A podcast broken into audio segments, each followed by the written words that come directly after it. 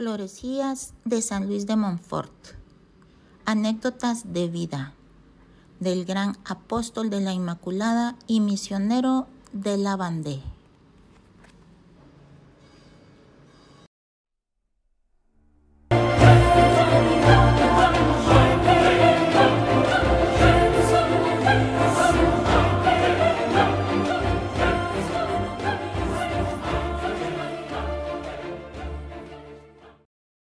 Contracorriente, sin temor alguno. Su amor a Dios no podía tolerar pecados ni escándalos. Por Dios sabía también actuar, si las circunstancias lo exigían. Cierto día encontró en una plaza pública a dos jóvenes que, con la espada desenvainada, los ojos ardiendo en fuego, se hallaban a punto de lanzarse uno sobre el otro. Inmediatamente tomó el crucifijo y se colocó entre ellos, conjurándolos a pensar en Dios, a quien ultrajaban, y en su alma que estaban a punto de perder. Aturdidos, los duelistas retroceden, lo escuchan turbados y por último se perdonan mutuamente y se retiran en paz.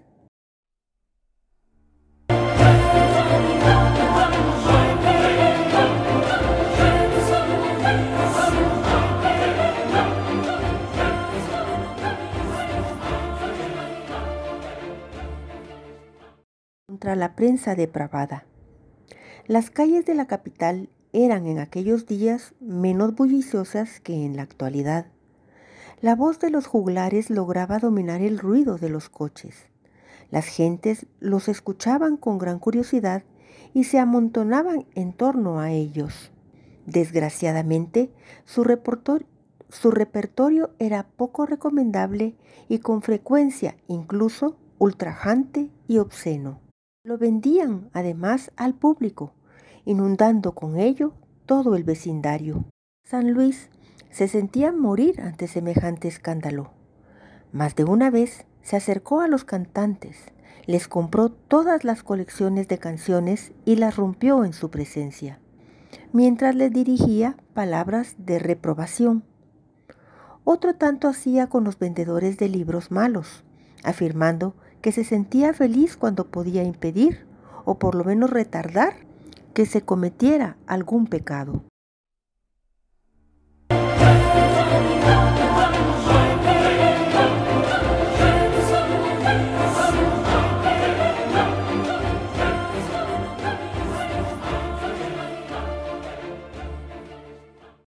catequista.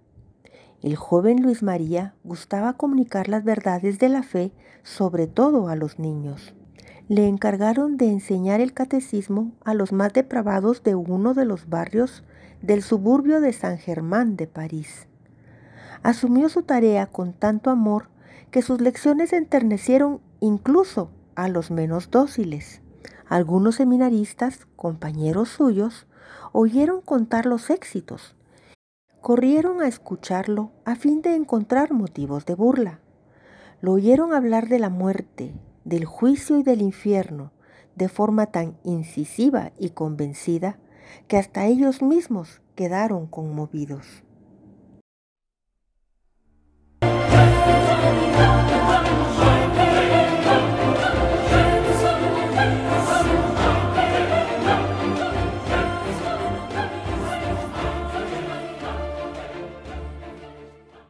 Finalmente, sacerdote. Llegó por fin el día de la ordenación sacerdotal. Montfort se creía tan poco digno de tan excelso honor que quería retrasar más y más ese momento. Redobló sus plegarias y su preparación espiritual.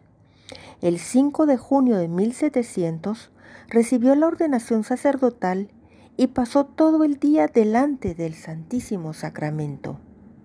Luego de otros cuantos días de preparación, celebró la primera misa en el altar de Nuestra Señora, en la iglesia de San Sulpicio.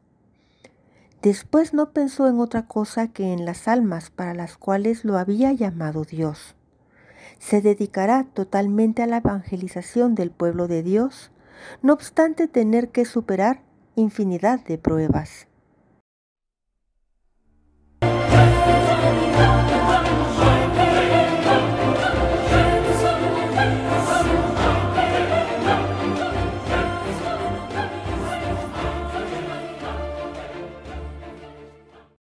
Misionero popular. Un sueño misionero. Montfort, ya tan inflamado de celo cuando vivía con su familia en el colegio de Rennes y en el seminario de San Sulpicio, no podía permanecer inactivo ahora que la iglesia le había conferido el sagrado ministerio. ¿Qué hacemos aquí? exclamaba hablando con sus cohermanos, mientras en el Japón y en las Indias hay tantos hombres que esperan el anuncio del Evangelio. Hay un número casi infinito que se pierde por no conocer a Dios. Solo moriré contento al pie de un árbol lejano de Japón, como el incomparable misionero San Francisco Javier. Montfort en un primer momento había pensado en las misiones extranjeras, pero en su viaje a Roma el Papa le dijo que volviera a su patria y trabajara en ella. Esta orden del vicario de Cristo le devolvió a Francia un apóstol, cuyo celo fue coronado por frutos maravillosos de vida cristiana.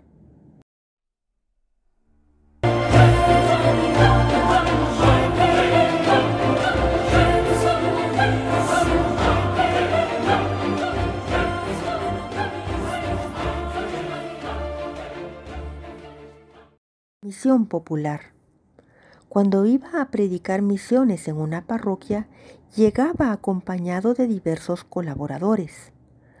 Todos se dedicaban a la instrucción de las gentes, enseñaban el catecismo a los niños, cantaban en las iglesias y a veces por las calles para convocar a los fieles a las ceremonias. También construían capillas y reparaban templos confeccionaban estandartes y preparaban grandiosas manifestaciones religiosas que despertaban la fe de los pueblos. Todos los misioneros se alojaban en una casa llamada La Providencia. A ella afluían también numerosos pobres, invitados por el santo. Las celebraciones revestían esplendor, esplendor incomparable, gracias al talento de Luis María, que lo preparaba todo conmemoración de los difuntos, adoración reparadora al Santísimo Sacramento, renovación de las promesas bautismales y consagración personal a la Virgen, construcción de calvarios. Todo culminaba en una confesión general y el propósito de cambiar de vida.